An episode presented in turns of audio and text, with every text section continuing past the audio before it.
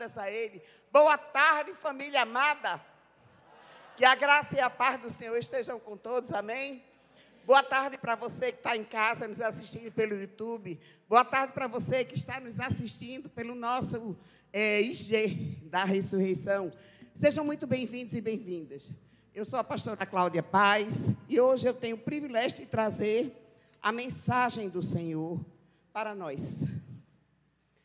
Me empolguei com louvor. Poxa, é demais, né? O nome de Jesus tem poder, diga aí. Tem poder e como tem poder? Tem muito poder. Poxa vida, deixa a gente estonteante. Como é bom estar na presença do Senhor. Como é bom entregar louvores e adorações ao, nome dEle. Como é bom estar no meio da congregação, declarando que só Ele é Deus, que só Ele tem poder sobre nossas vidas, que Ele é o nosso Alfa e o nosso Ômega, o tudo, o princípio e o fim de todas as coisas. A Ele seja toda a glória, a Ele seja todo o louvor, a Ele seja a nossa adoração. Deus abençoe sua vida, Deus abençoe sua família, e que essa porção do Senhor invada teu coração nessa tarde. Que você sinta o fogo do Espírito Santo queimando você que você sinta o amor dele em brasas, te dando um desejo cada vez maior de estar em, em sua santa e gloriosa presença. E eu quero pedir a você que permaneça em pé um pouquinho, para que nós possamos ler a palavra do Senhor que está no Evangelho de Lucas, capítulo 14, dos versos 25 a 30. Se você tem smartphone ou Bíblia física, Pode pegar. Se não, acompanhe conosco na tela. Uma grande multidão ia acompanhando Jesus. Este, voltando, voltando-se para ela, disse: Se alguém vem a mim e ama o seu pai, sua mãe, sua mulher, seus filhos, seus irmãos e irmãs, e até sua própria vida, mais do que a mim, não pode ser meu discípulo. E aquele que não carrega a sua cruz e não me segue, não pode ser meu discípulo. Qual de vocês, se quiser construir uma torre, primeiro não se assenta e calcula o preço para ver se tem dinheiro suficiente para completá-la? Pois, se lançar o alicerce e não for capaz de terminá-la, todos os que a virem riram dele dizendo: Este homem começou a construir e não foi capaz de terminar. Esse é o evangelho do nosso Senhor Jesus Cristo e por ele nós damos graças a Deus. Pode sentar e eu convido você a mais uma vez fechar os seus olhos para que juntos nós possamos entrar na sala do trono, declarar o nosso amor ao nosso Pai, dizer para Ele que só Ele é bom, que só Ele é Deus, que tudo que somos, que tudo que temos devemos a Ele. E nós somos gratos, Senhor, por isso. Nós te somos gratos, Pai, porque a tua palavra tem o poder de restauração de nossas vidas. E nós te somos gratos porque nós temos a liberdade de ouvi-la em nosso país. Nós te agradecemos, Senhor, porque hoje nós podemos estar aqui reunidos e juntos podermos declarar que tu és tudo o que nós temos em nossas vidas. Pai, nós queremos dizer nessa tarde que o nosso coração pertence a Ti. Entregamos a nossa vida e queremos te pedir, Espírito Santo de Deus, passeia com liberdade entre nós. Faz a tua obra. Nós queremos nos esvaziar de nós mesmos para que tu preenchas com a tua santa presença. Que tu sejas a nossa bússola a direcionar o caminho que nós precisamos seguir. O caminho que te agrada, o caminho que nos leva cada vez mais a estar próximos de Ti. Nós queremos viver o caminho da santidade. Porque nós queremos sim estar na Tua presença. Nós queremos Te adorar e nós queremos passar a nossa eternidade ao Teu lado. Mas desde já, Senhor, nós queremos Te sentir, nós queremos Te ouvir e nós queremos Te conhecer ainda aqui na terra, Senhor. Por isso, vem, Santo Espírito, faz o Teu querer somos vasos de barros nas tuas mãos. Nos amassa, nos molda e remolda tantas vezes sejam necessários, para que nós possamos ficar com as impressões digitais do nosso Mestre. Em nome de Jesus, Pai. E eu te peço, Senhor, que as palavras da minha boca e o meditar do meu coração sejam agradáveis a Ti, ó Senhor, rocha minha e redentor meu. É no nome precioso do Teu Filho amado que nós te oramos. Amém, amém e amém. Eu gostaria de saber quantas pessoas estão nos visitando pela primeira vez hoje. Levanta a mão. Tem alguém? Não? De manhã tivemos. Tivemos de oito e tivemos de dez. Amém, glória a Deus. Seja muito bem-vinda aqui. Essa casa é a casa do seu pai. Essa casa é uma. Aqui mora, vive, habita uma grande família. Nós somos a Anglicana Ressurreição. Esse é o seu lar. Seja sempre bem-vindo. Então, gente, nós estamos numa séries que eu particularmente considero maravilhosa. Porque essas séries têm nos induzido, têm mexido conosco. Elas têm tocado lá no fundo do nosso coração. Tem mexido com aqueles que estão deitados em berço esplêndido, achando que a vida é assim mesmo. Passa, tudo passa e daqui a pouco vem coisa nova, mas que você está ali na sua zona de conforto e não faz nada para mudar. E a gente tem tido uma série atrás da outra que vem mexendo conosco. Vem dizendo: acorda, você já passou da época do leitinho. Acorda, está na hora de você viver uma vida mais frutífera para o Senhor. É ou não é? Eu tenho sentido isso. Isso tem tocado em mim também. Porque a palavra de Deus, antes de nós ministrarmos para as pessoas, nós somos ministrados por ela. Nós, pastores. E tudo o que está aqui serve para mim e serve para você. E aí, o que é que a gente tem visto aqui? Uma série, essa, essa mensagem que tem agora, a gente tem visto santidade, sem a qual ninguém verá o Senhor. Santidade, uma palavra de peso, mas uma palavra muito pouco entendida, não é verdade? Quando eu não era cristã, eu não entendia o que significava santidade. E eu dizia a mesma coisa, pronto, entrou agora na igreja de crente, só quer ser o santinho. Tudo agora ele é perfeito, não faz mais nada errado. Não é assim a ideia? Todo mundo tem essa ideia. Todo mundo. E eu já ouvi pessoas que eu convidei para vir para a igreja, pessoas que trabalhavam comigo, e que disseram: Não, doutora, vou não. Olha, eu gosto muito da lei de crente, mas eu ainda não posso não, porque eu tenho vício. Eu disse: Qual é o seu vício? Eu fumo. Eu disse: Venha do jeito que está. Jesus quer você do jeitinho que você é, mas ele se recusa a deixar você do jeito que você está. Porque você não foi criado da maneira torta que você está. Agora, ele vai te ajeitar. Então, venha. Não, um dia eu vou para a lei de crente. É a lei de crente. Né? Então, assim, a palavra santidade sempre foi muito mal compreendida. Aí a gente pergunta assim: o que, que seria uma vida de santidade? Né? A palavra santo, primeiro de tudo, significa separado. Então, quando Jesus chama você, Jesus está dizendo assim: eu estou colocando a minha marca em você, Tiago você está sendo separado desse mundo para mim. Isso significa ser santo. Agora, a santidade existe um processo. E nós precisamos entrar nesse processo. A justificação não, que as pessoas confundem. Justificação, você não fez nada para ser justificado. Sabe quem fez? Jesus, naquela cruz. Você não precisou de nada. Justificação é graça. E graça é favor imerecido. Mas santificação é com você. É você quem vai lutar para conseguir entrar no processo de santificação. Então, santificação, uma vida de santidade, é uma vida perfeita? Não. Por que não é? Porque nós somos imperfeitos. O único perfeito não está mais entre nós. Mas Ele procura nos aperfeiçoar dia após dia, quando nós queremos. Depende de nós. Então, o processo de santificação não é uma vida perfeita. É uma vida como uma vida no cotidiano que eu vou me esforçando para cada dia me parecer mais com Cristo. Não é uma vida de mosteiro. Me diga uma coisa.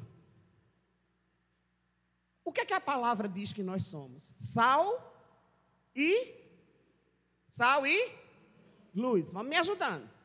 Qual é a função do sal? Quem sabe aqui? Hã? Salgar. Mas é o quê? O sal é um tempero que faz o quê? Realça o sabor do alimento. Quem é boleiro aqui sabe que se você botar uma pitadinha de sal, você acentua o sabor do bolo, não é verdade? Você foi feito para ser o quê? Sal. Qual é o seu papel na sociedade? Fazer a diferença. Você foi feito para ser luz. Uma luz, se não chegar num local escuro, ela cumprirá o seu papel? Não. Ela não terá serventia nenhuma. Então me diga uma coisa: uma pessoa dentro de quatro paredes, no mosteiro, ela será sal e ela será luz para alguém?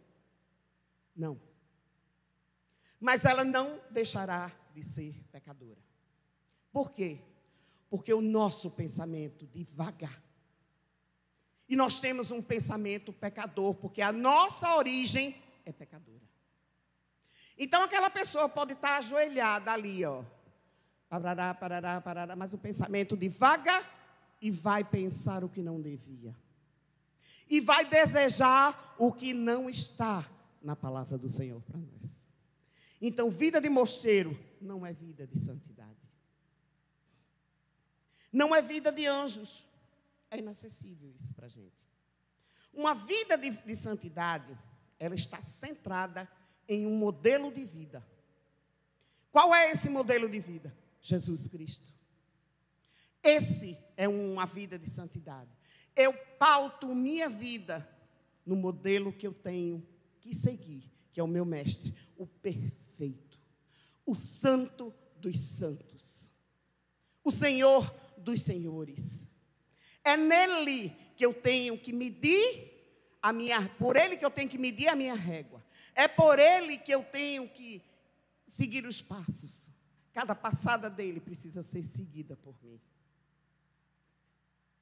Veja, santidade é o esforço de um salvo, ajudado pelo Espírito Santo de Deus, para que não haja quebra da comunhão com Deus. Então, o Espírito Santo me ajuda, eu que estou salvo em Cristo Jesus, que pagou o preço por mim, naquela cruz, Hoje eu sou ajudada pelo Espírito Santo de Deus, para que a minha comunhão com o meu Deus não seja quebrada. Esse é o meu processo de santificação. Isso faz parte. A santidade te leva a produzir frutos. E esses frutos, gente, eles são visíveis aonde você estiver. Todo mundo vai perceber os, os, seus frutos. E eles vão se alimentar dos seus frutos. E você vai partilhá-los com quem está ao seu lado. Você já imaginou a sua responsabilidade e a minha? Se nós fomos criados à imagem e semelhança de Deus, nós somos o sal da terra, a luz do mundo. Nós precisamos influenciar o ambiente onde nós estamos. Nós precisamos gerar frutos para que outras pessoas se alimentem desses frutos. Nós precisamos sim partilhar esses frutos com, a, com, as outras pessoas. No ambiente em que nós estamos, na nossa casa, na nossa família, no nosso trabalho, na nossa escola, faculdade, onde você estiver.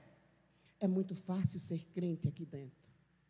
É muito fácil ser santo aqui dentro. Um episódio aconteceu. Gente, não tem coisa que tire mais a gente do céu do que trânsito, não é verdade? Hoje aconteceu um episódio quando eu estava chegando aqui na igreja. Meu marido parou, está doente, não pôde vir, parou o carro para me deixar. E o cara atrás, eu acho que ele entrou virado, ele parece que estava meio no play no feriado, né? Aí ele estava meio. ele freou em cima e disse um bocado de coisa. Eu disse, Deus te abençoe, meu irmão. Mas a vontade é essa. Vamos ser sinceros, é? Não é. Mas é quando a gente é provado. É quando a gente mostra os nossos frutos. A vontade pode ser uma, mas a voz da razão diz: não faça, porque não está certo. E a voz da razão é o Espírito Santo falando conosco. Vimos na semana passada que o inimigo da santidade é quem? O pecado, não é verdade? E hoje nós vamos ver o preço, porque tudo na nossa vida tem um preço. Tudo, absolutamente tudo. Veja, se você quer comprar uma casa, você vai ter que despender uma certa quantia. Se você quer comprar um carro, você vai gastar um dinheiro. É um projeto que você tem e você vai lutar para que esse projeto seu se cumpra. Não é assim? A mesma coisa se você quer ingressar numa faculdade. Quando você ingressa, mesmo que seja uma faculdade é, pública, você vai despender dinheiro com xerox. Né? Você vai pagar com alimentação, você vai gastar com transporte. Tudo na vida que nós queremos ter, que nós traçamos um, proje um projeto e um propósito para a nossa vida, nós vamos ter um custo para gastar. E assim, existe a possibilidade de a gente seguir, mesmo sabendo que está difícil, mesmo sabendo que não é fácil o que a gente está querendo, que nós vamos ter sacrifícios, mas nós podemos seguir ou nós podemos parar no meio e desistir. E quando nós desistimos, nós deixamos de receber as bênçãos de Deus. Foi assim com Saul. Saul desistiu. Saul não suportou. Foi assim com Judas, que tinha tudo e também desistiu. Mas não foi assim com Cristo.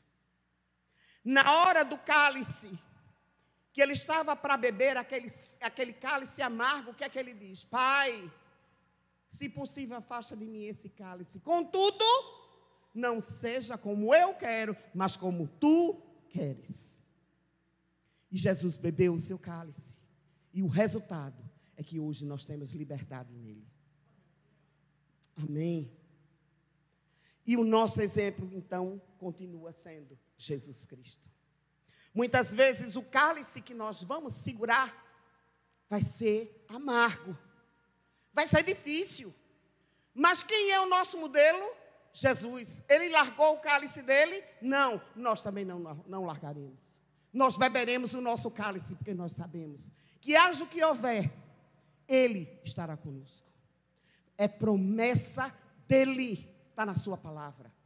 Eis que estarei convosco todos os dias, até a consumação dos séculos. Ele estará conosco. Não importa, a palavra dele diz: não temas, eis que estou contigo, eu te sustento pela destra da minha justiça. O Senhor está conosco em qualquer situação. Então não desista do seu cálice.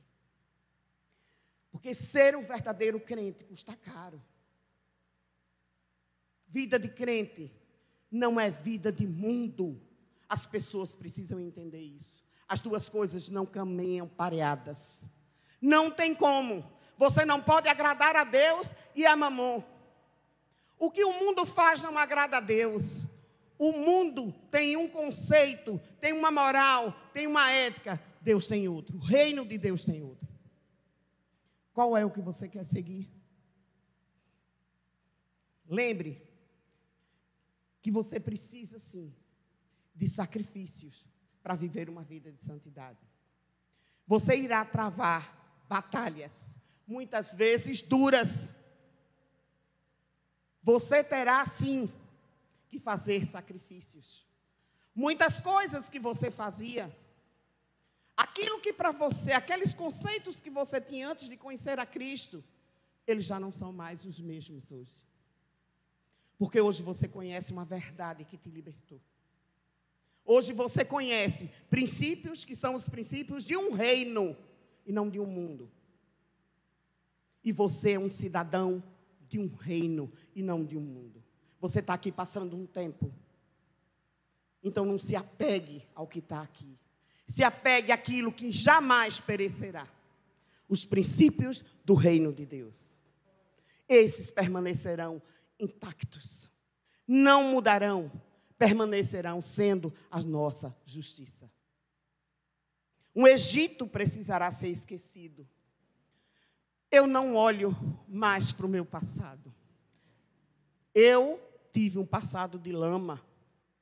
E o Senhor me resgatou e eu vou ter saudade dos pepinos, dos repolhos e das cebolas podres. Nunca. Eu vivo num paraíso. E viver no paraíso não significa não ter problemas, mas significa ter Cristo, que em meio aos problemas está dizendo: Eu estou contigo. Então o, meu, o Egito ficou para trás, eu não quero nem saber. Passado é lugar de referência e não de permanência.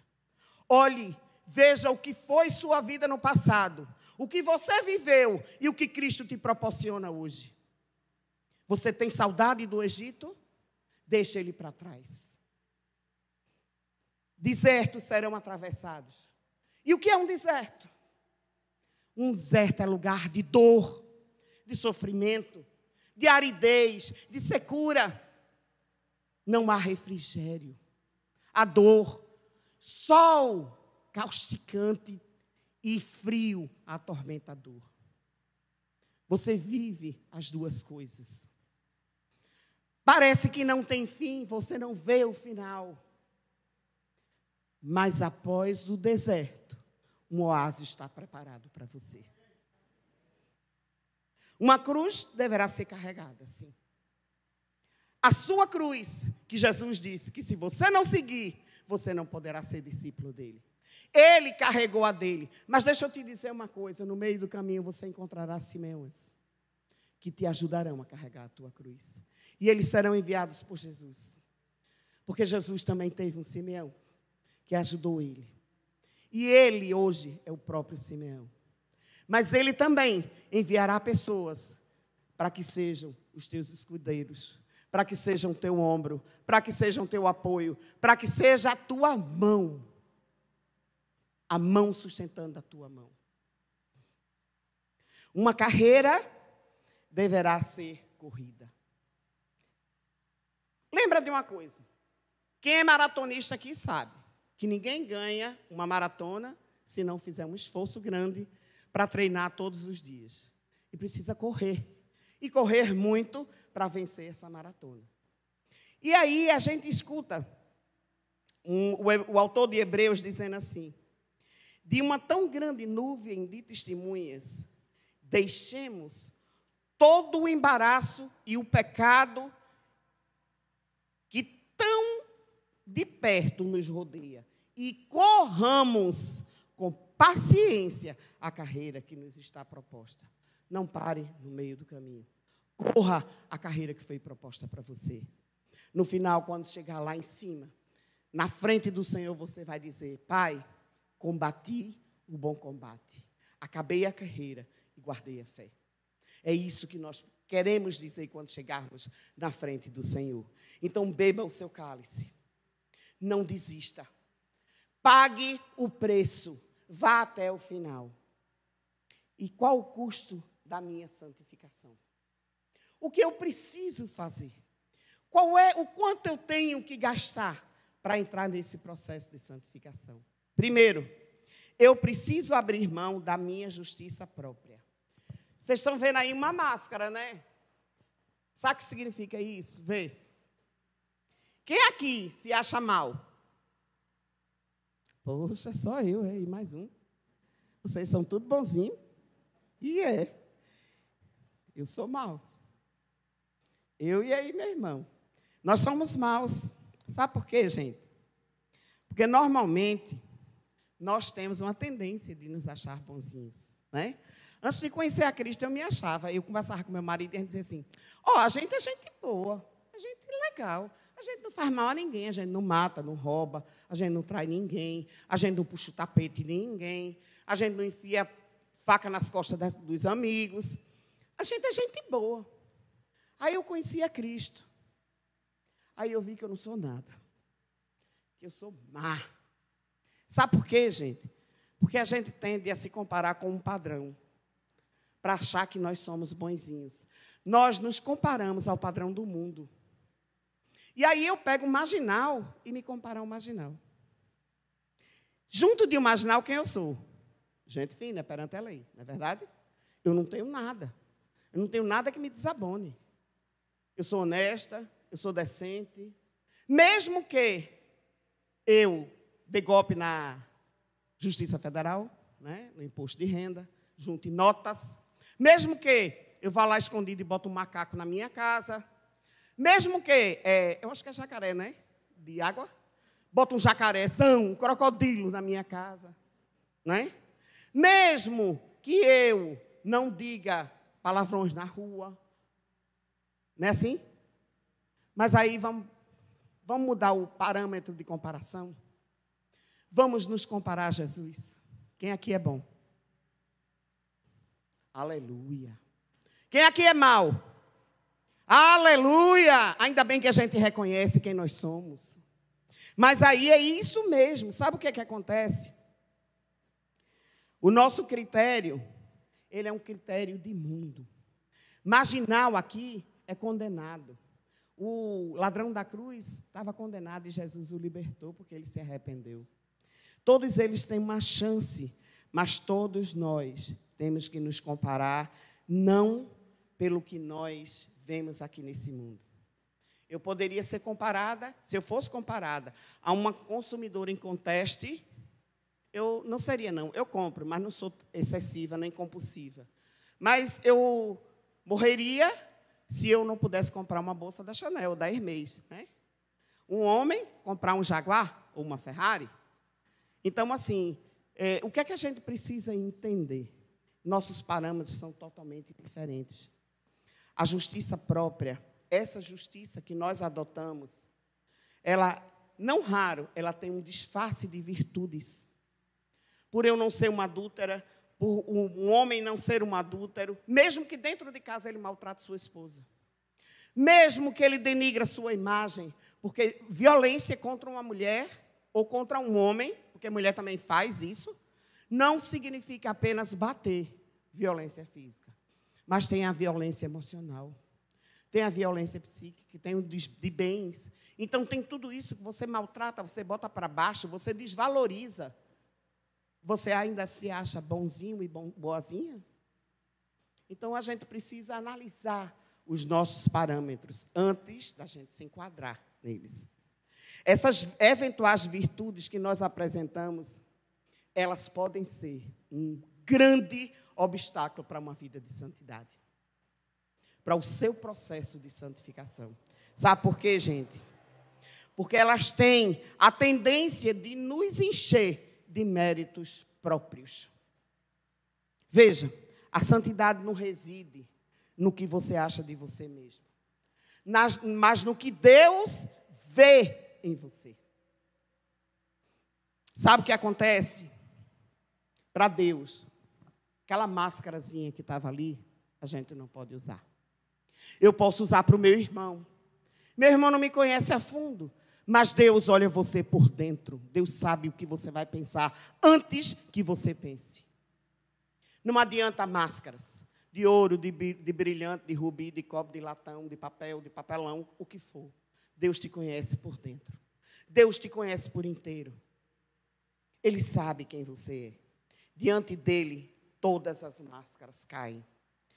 Porque aí segue um princípio eterno. Sabe qual é ele? Deus conhece o coração e não apenas a nossa exterioridade. Você já ouviu um ditado que diz assim: parece um sepulcro caiado, pintado por fora e podre por dentro? Pronto. Somos nós diante de Deus. Quantas coisas sujas tem aqui dentro ainda para ser retirada? Todos nós temos. Quem disser que não tem, está mentindo. Porque o nosso pensamento é mau. Os nossos desejos muitas vezes são maus. Gente, uma criança. Quem ensinou uma criança a cair no chão com birra? Quem foi? Quem ensinou a criança a puxar o cabelo do coleguinha na escola e dar uma mordida no braço? Quem ensinou? Está dentro dela. Vem de dentro. É o espírito de pecado que habita em nós. Daí a, radicalidade do ensino de Jesus. Porque a palavra de Deus é amor, é, mas Deus também é justo. E Deus fala a verdade. E nem sempre a verdade nos agrada, principalmente quando ela nos confronta, porque a Bíblia, ela não é só para ser lida. Ela, você precisa deixar que a Bíblia te leia. Que ela veja o que há em você, que ela te confronte. E que ela diga: ei, para, você está no caminho errado. Volta, faz tudo de novo. Não pense que você está enganando a mim, não. Deus está te dizendo. Como Deus está me dizendo. Todos os dias. O caminho não é esse, o caminho é esse daqui que eu proponho. Então a gente precisa entender que o que tem na radicalidade da palavra de Deus chama-se amor e zelo por nós. Porque Ele nos conhece. Ele sabe do que somos capazes. E Ele precisa ser radical nos ensinos dele. Quando ele diz lá em Lucas 14, 26: Se alguém vem a mim e ama mais seu pai, sua mãe, mamãe, sua própria vida mais do que a mim, esse não pode ser meu discípulo. Nós precisamos morrer para o mundo e viver para Cristo. É isso sim que nós precisamos. A justiça própria diz: Eu mereço. Ah, eu sou merecedora de tudo isso. Sabe o que Deus diz para a gente? É a minha graça que te basta. Não é que você mereça, sou eu que. Minha graça, que é o meu presente para você. A justiça própria diz: nunca cometi nada demasiadamente errado. Sabe o que Deus diz? Suas maldades separam você de mim. Em outra tradução, suas iniquidades, suas transgressões fazem distinção entre mim e você. Deus diz, você diz, a justiça própria diz, né? Minha vida é muito preciosa, muito preciosa.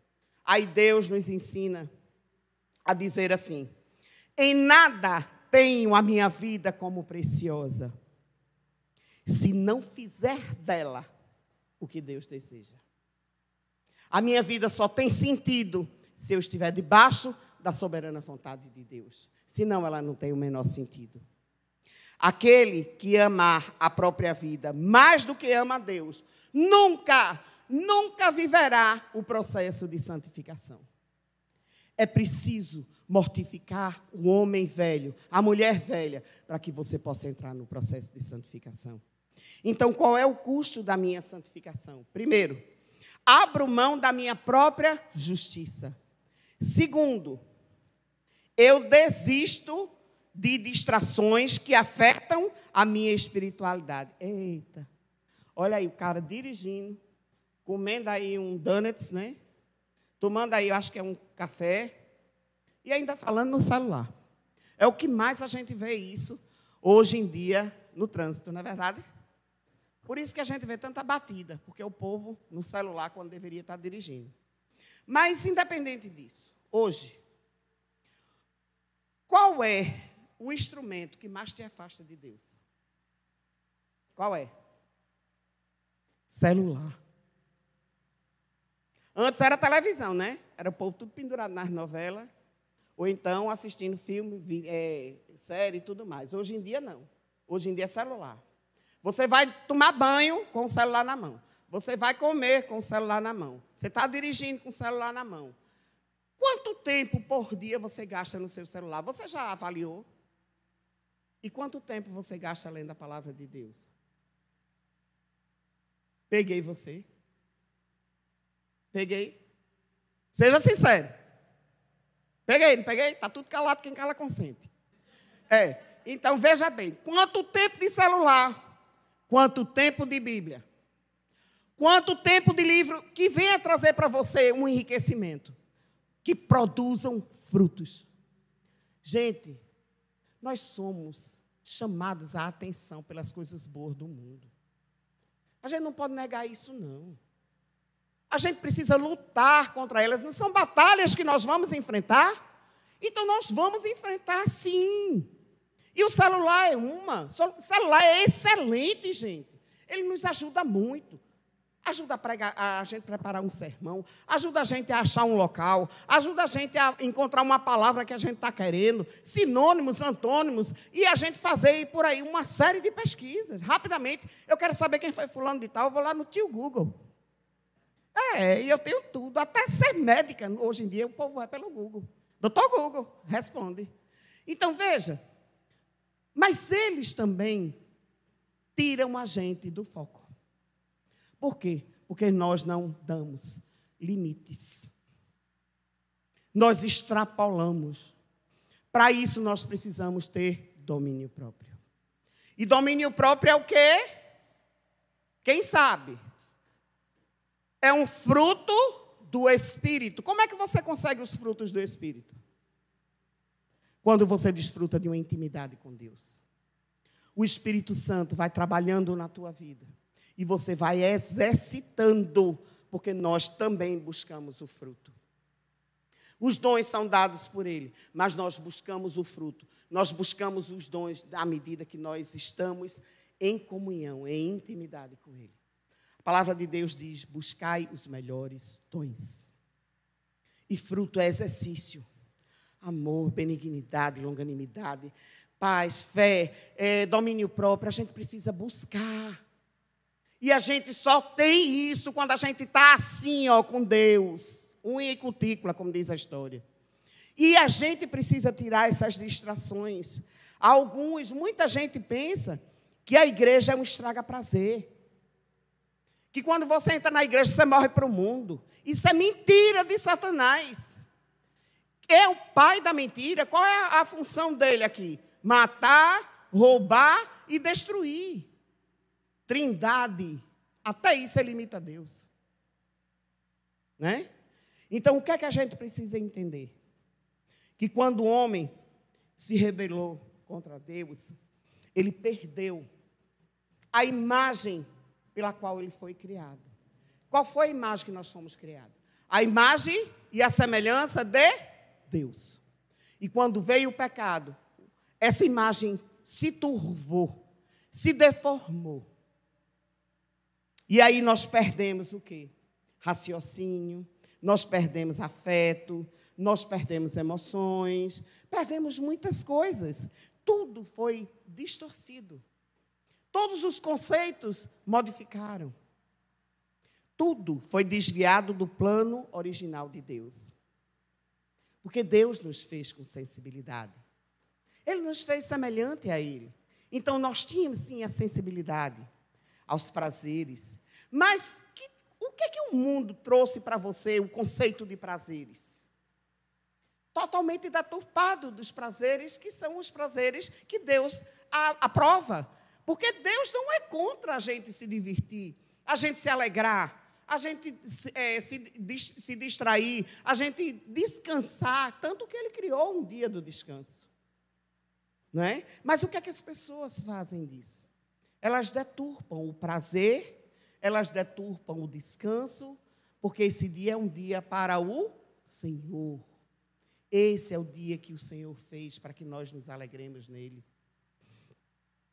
E a gente, pela queda, teve muita coisa distorcida.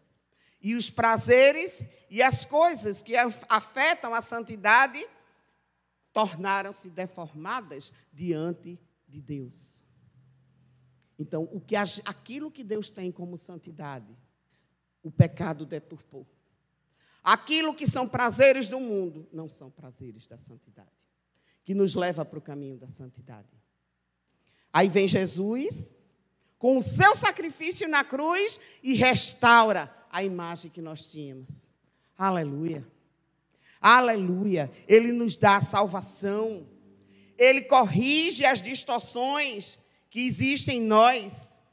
E aí a santificação vem e reforça e altera a rota dos prazeres que nós hoje, antes de, de conhecermos a Cristo, tínhamos como prioritários em nossas vidas. E ele muda completamente. E os nossos prazeres passam a ser os prazeres de Deus. Porque nós passamos a pensar como Deus pensa quando entramos no processo de santificação. E aí nós lembramos que quando os prazeres mundanos ocupam de uma forma desordenada um lugar em nós, distrações vêm e nós nos distanciamos do nosso processo de santificação. Saímos do foco. 1 Coríntios 6,12 diz assim: Todas as coisas me são lícitas, mas nem todas me convêm. Todas as coisas me são lícitas, mas eu não me deixarei dominar por nenhuma delas. Gente, aí é que entra o domínio próprio. A palavra de Deus não proíbe a gente. Dizer, Carol, você não vai comer bolo de chocolate. É proibido. A palavra de Deus diz que está proibido. Não, sabe por quê? Porque Deus dá a você o livre-arbítrio. A condição de escolher que caminho você quer seguir. Existe o caminho que ele propõe para você, e existe o caminho que o outro inimigo propõe para você. Qual deles você quer? É você quem escolhe. Mas deixa eu te dizer uma coisa, lembra? Que o semeio é opcional, mas a colheita é obrigatória. Tudo aquilo que você semear, você vai colher. Se você está semeando com lágrimas hoje o seu processo de santificação, com júbilos, você voltará colhendo seus feixes. Então vejam, vai aparecer uma imagem agora, que misericórdia. Me diga se algum de nós aqui não vamos sair babando por uma coisa dessa. Eita Jesus, ô oh, glória. Diga aí, quem é que não gosta de um negócio desse? Só doido, né? Porque isso é bom demais. Mas o que é, que é isso aqui? Hã? Assim também é a relação dos prazeres, que atentam contra a santidade de Deus. Entendeu? Então, nós desejamos muitas vezes aquilo que o mundo está oferecendo como prazer. E aí nós, se formos, seremos distraídos por isso. Veja no o verso 27 diz assim: E aquele que não carrega a sua cruz e não me segue, não pode ser meu discípulo. A expressão não pode é muito dura e radical, mas como eu falei, a palavra de, de Deus precisa ser assim. Não tem como alterar. Ela mostra a vontade de Deus. Se alguns dos prazeres que alegram você maculam a sua relação com Deus, você vai precisar fazer uma escolha. Qual é a escolha que você vai fazer? Você vai preferir agradar a Deus ou ao mundo, ou à sua carne? Mas importa que eu agrade a Deus do que aos homens. Assim diz a palavra de Deus. Então, isso é um preço. Mas escolha pagar o preço que te mantenha no caminho da santificação. Qual é o custo da minha santificação? Eu abro mão da minha própria justiça. Eu desisto dos prazeres que afetam a minha espiritualidade. E eu me contento em ser mal acolhido por esse mundo. A gente vê aí uma plantinha linda, verde, né? Nessa imagem aí. A imagem travou? Então, é, num terreno seco, árido. Significa dizer o quê? Essa plantinha ela não está bem aí nesse ambiente, não é verdade? E é bom que a gente, o que é que a gente gosta? Todos nós, de chegar no lugar e sermos bem acolhidos, né? bem recebidos, bem recepcionados. Nós gostamos sim de, ser, de, de ter atenção. Então, Claro que todos nós gostamos. Gostamos de nos sentir entrosados naquele ambiente que nós chegamos, de nos sentir seguros, né? É terrível. Você está num local que você está inseguro, você não sabe o que fazer, onde você bota a mão. Então é horrível você estar tá num lugar desse. Nós muitas vezes somos alvos de crítica e nós não queremos ser alvos de perseguição ou de crítica. Mas a que custo? Você quer se permanecer num local desse jeito? Um pouco antes de ser entregue para a morte, Jesus fala abertamente o que é que ele ia sofrer. O que ia acontecer. E aí Pedro vem, Pedro, o intempestuoso, né? aquele temperamento difícil, o sanguíneo. Então Pedro parte e censura. Né? Ao que Jesus responde, repreende Pedro severamente, porque ele sabia que ele não era uma atitude de Pedro havia o inimigo por trás, e aí Jesus repreende Pedro dizendo: Que adianta o homem ganhar o mundo inteiro e perder a sua própria alma? Você quer ganhar o mundo e perder sua alma? Ninguém quer. O mundo, por mais que nós passemos tempo aqui, não chegaremos mais do que 110 anos. Ainda não vi ninguém. Mas a eternidade já está dizendo. Eternidade. Gente, nem o céu é de brincadeira, nem Satanás está brincando de ser Satanás. Certo? A gente precisa estar atento. A palavra de Deus não é brinquedo. A palavra de Deus é séria. E se nós quisermos ter uma vida debaixo da proteção de Deus, caminhar com Ele e estar com Ele na eternidade, nós precisamos viver essa palavra. Não basta conhecer, conhecer Satanás conhece mais do que eu e você. A gente precisa viver, é isso que faz a diferença. Não adianta eu sair daqui recitando os versículos da Bíblia todinha, capítulo, versículo, quando a minha vida é totalmente o inverso daquilo que eu falo. Lembra que as tuas atitudes falam mais alto que as tuas palavras. Nós só atribuímos o correto valor das coisas, gente, quando nós entendemos qual é a implicância de nós perdermos essa coisa. E Pedro, quando ele falou aquilo para Jesus, ele ainda não tinha consciência daquilo que ele perderia. Ele não tinha a menor consciência. Jesus repreende Pedro daquela forma, porque ele sabia disso. E ele diz: A sua alma, Pedro, é mais valiosa do que qualquer coisa material. A sua alma, Pedro, é mais valiosa do que qualquer prazer que você tem aqui na terra, do que qualquer honraria que você receba, do que qualquer ideia que você tenha, do que qualquer afago, qualquer aconchego, qualquer reputação que você tenha. Sua alma vale muito mais. Como Jesus disse para Pedro, ele diz para nós: façamos as escolhas certas. Escolhamos permanecer no caminho da santificação. O cálice vai ser amargo? Vai. A cruz pode estar pesada? Tá. O calor do deserto pode estar intenso? Pode. Mas nós teremos o refrigério em Cristo Jesus. Então, continue. O autor sagrado João nos ajuda aqui quando ele diz: Não amem o mundo, nem o que nele há. Se alguém ama o mundo, o amor do Pai não está nele. É claro que o autor não se refere aqui ao planeta, não é verdade? Não é amar o mundo em si, a gente precisa amar as coisas que Deus criou. A gente precisa preservá-las. A gente precisa, são, Deus preparou esse planeta de uma forma linda e maravilhosa, com tudo o que nós precisávamos para sobreviver. E a própria maldade do homem destruiu isso que Deus criou para a gente. Ele criou perfeito. Ele criou com todos os valores. Então a gente precisa entender que não é o mundo em si. O que a gente está falando são esses conceitos que o mundo oferece. O que a gente está falando é do sistema que existe aí. Os estilos de vida que são adotados hoje em dia e são totalmente apartados de Deus.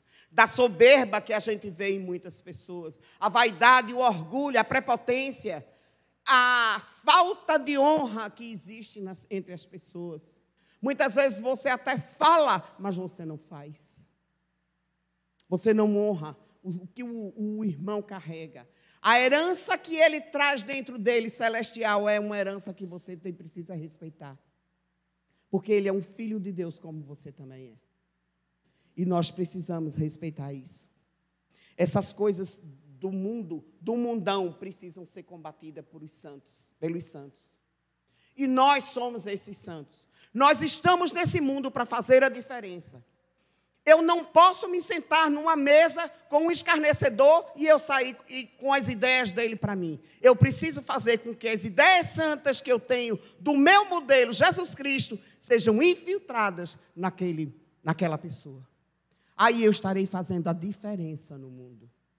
Aí eu estarei, sim, oferecendo o meu fruto para aquela pessoa. Um fruto para a eternidade, porque isso é um fruto para a eternidade. Porque não se iluda, cada um de nós aqui tem o poder de interferir na eternidade de uma pessoa que não conhece a Cristo. Você tem feito isso? Vamos prestar conta disso também ao Senhor. Você deseja ser um santo de Deus? Quando o mundo estiver de acordo com alguma coisa, quando todo mundo for em cima dessa coisa aí, protegendo, é, defendendo e querendo seguir, tenha cuidado. Tenha muito cuidado. Lembre-se que a amizade do mundo é inimizade contra Deus. Se ela não estiver na palavra do Senhor, como liberada para nós, como lícitas para que nós façamos, não queira saber desse negócio. Então, tem alguma, algumas coisas na vida que nós odiamos, não é verdade? Eu, todos os dias, eu pego essa BR 232, abençoada, e quando chega no curado, oh, benção. Jesus, só a graça e a misericórdia. Ainda bem que eu vou orando. E de vez em quando o bicho atenta, ainda faz um passar pela sua direita, cortando você pela banqueta, e por aí vai, e você faz, vai com Deus, né? Deus te abençoe, quando na verdade era outra coisa que você queria dizer. Mas a gente tem que se poupar, né? A gente não quer seguir a Cristo, Cristo faria isso? Não faria. Então, tem coisas que a gente odeia. Tem gente aqui que odeia lavar prato, não é verdade? Os homens, tem homem aqui que gosta de lavar carro? Você mesmo lavar seu carro? Não gosta. Gosta de lavar um pratinho para ajudar a mulher?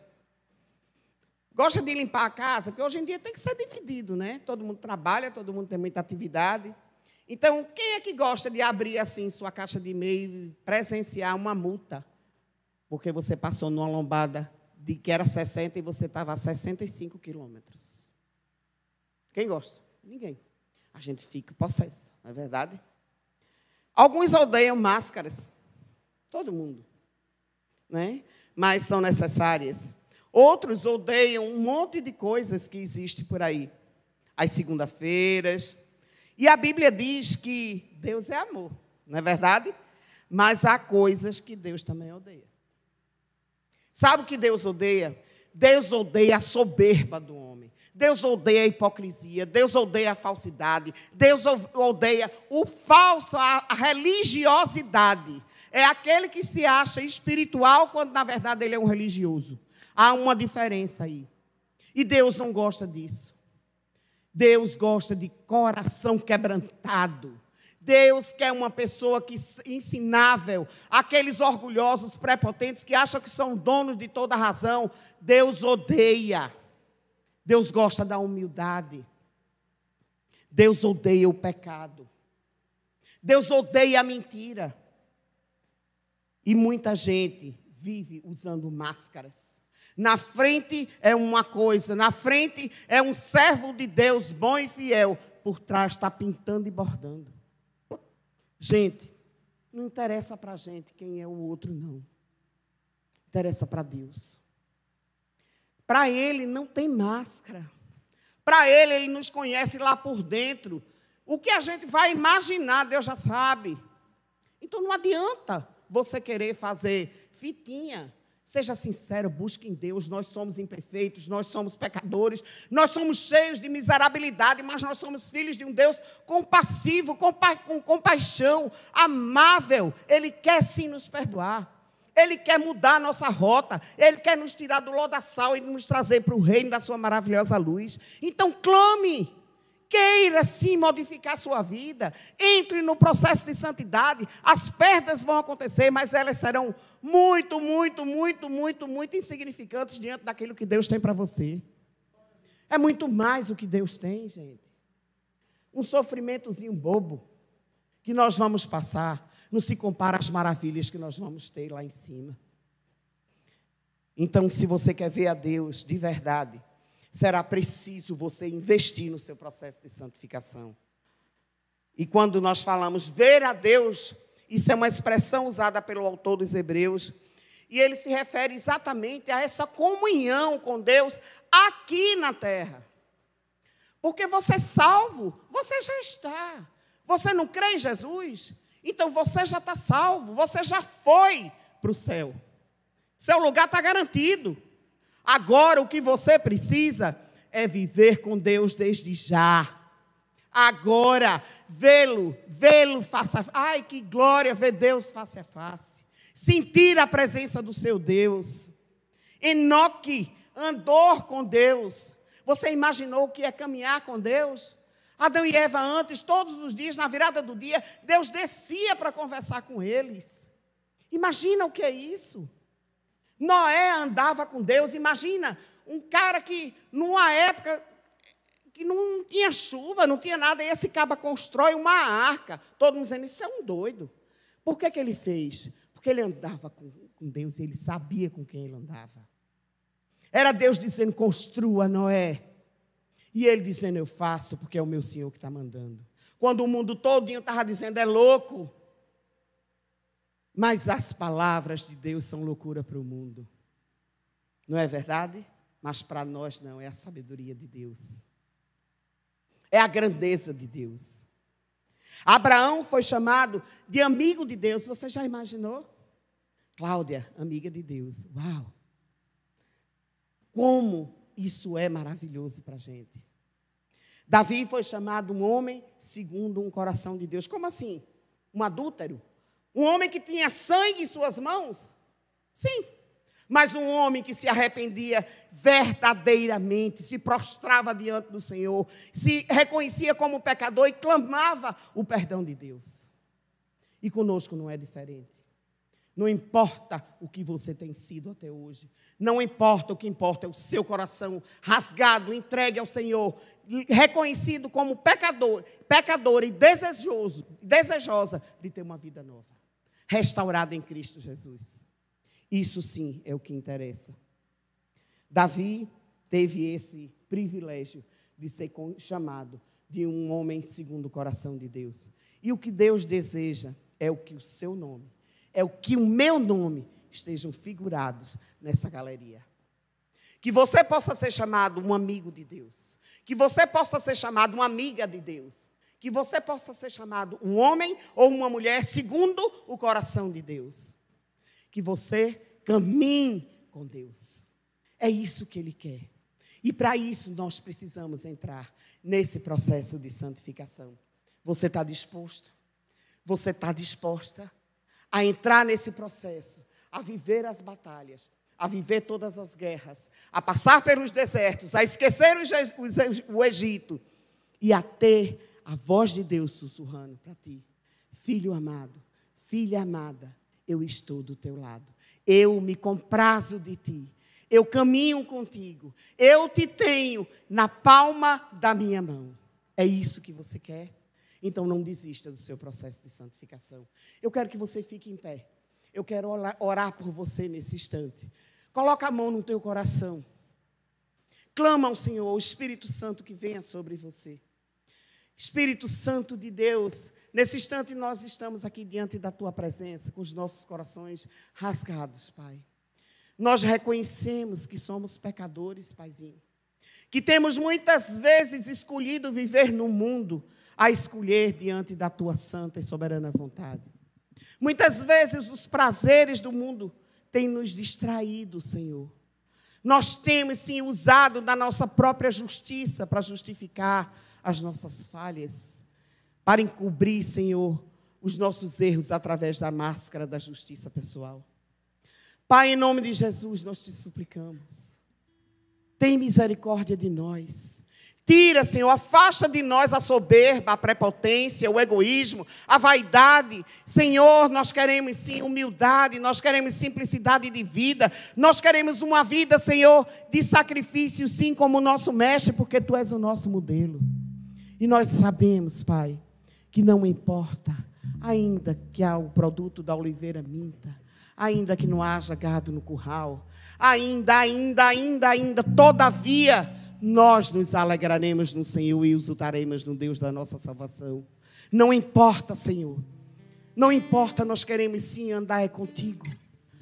De mãos dadas contigo, Senhor, ouvindo a tua voz, sendo corrigidos, Pai, sendo trazidos de volta ao caminho que nos leva a ti. Olha, Senhor, para cada um de nós aqui. Olha com teu olhar de misericórdia. Nos faz enxergar além, Senhor, da nossa própria pequenez. Rasga, Senhor, o véu que cobre os nossos olhos, tira as escamas deles, Senhor. Que nós possamos contemplar o horizonte que tu tens para cada um de nós, Pai.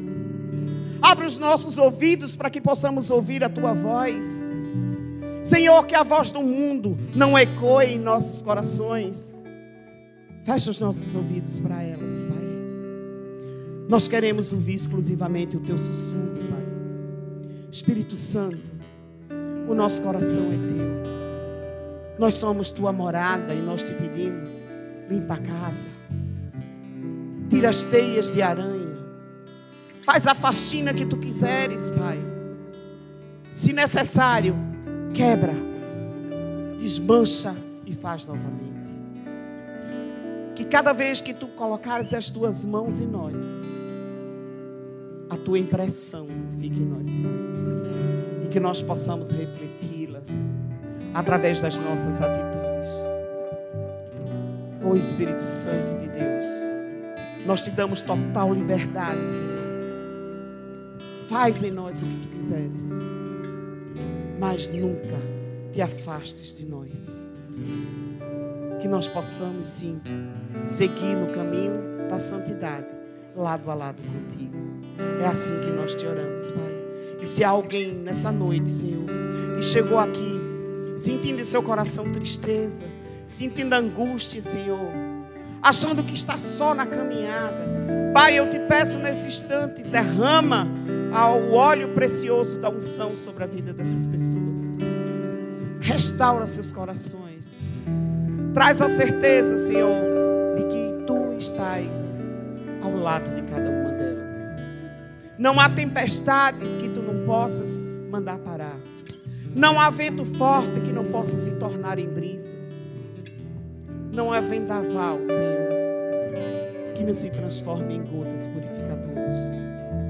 Pai, em nome de Jesus, que cada lágrima vertida dos olhos, de momentos de deserto, sejam colhidas e levadas para o trono da tua graça. E que no momento certo, Senhor, tu responda na forma de bênçãos. Em nome de Jesus, é assim que nós te oramos. Amém. Amém.